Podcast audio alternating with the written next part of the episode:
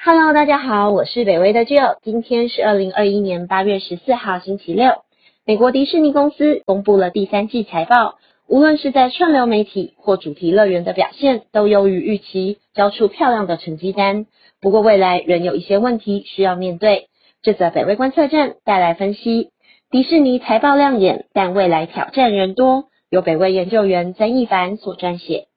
迪士尼公司。本年的第三季度财报在前天八月十二号公布了，秀出压下网飞 Netflix 的串流媒体表现，以及全球新冠疫情开始至今首次由亏转盈的主题乐园营收。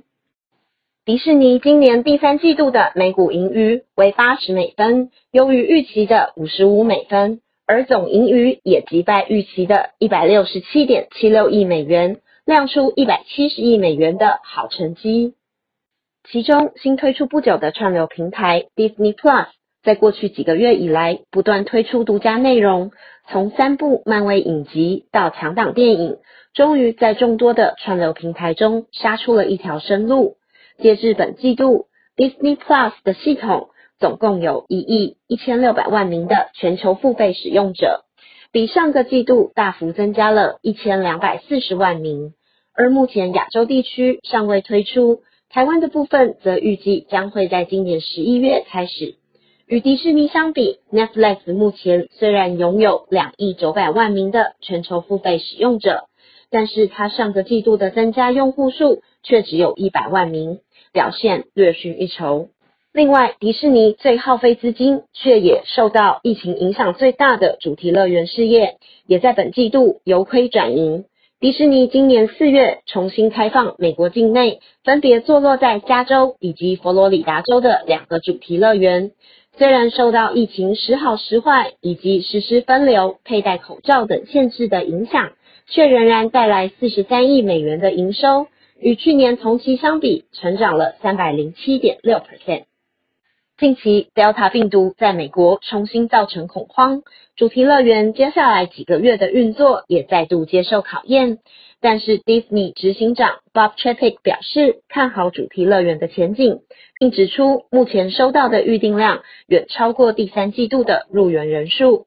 Delta 之外，迪士尼目前也面临另外一个困境，那就是它的串流平台与院线电影间自家竞争所引发的争议。上个月因为疫情而不断延迟后，终于推出的一部新漫威英雄片《黑寡妇》，在全球电影院与 Disney Plus 串流平台同步上线，影迷因此可以选择到实体电影院观看，也能够选择支付二十九点九九美元（约八百五十元新台币）在 Disney Plus 上无限次观看。《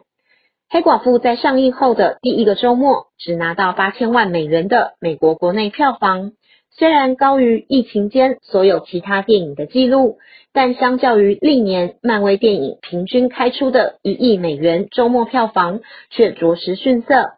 而有趣的是，这部片在 Disney Plus 平台上，于同一时间内入账了六千万美元，显然成功的将电影院的票房转入串流平台。但这种自家间的竞争，却也带来隐忧。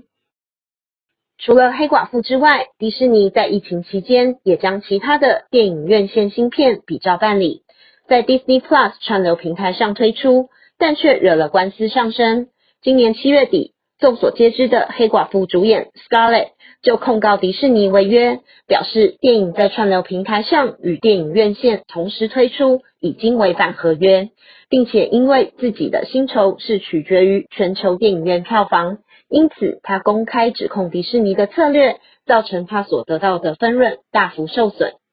向来最注重形象塑造、客户观感与服务品质的迪士尼，在本季度证明了他在疫情下仍然保有水准的能力。但是，随着 Delta 病毒株肆虐，又被王牌演员告上了法院，未来的表现恐怕仍然挑战重重。这则北威观测站就到这里，谢谢您的收看与收听。也请继续分享、订阅北威频道，掌握重要分析。谢谢，拜拜。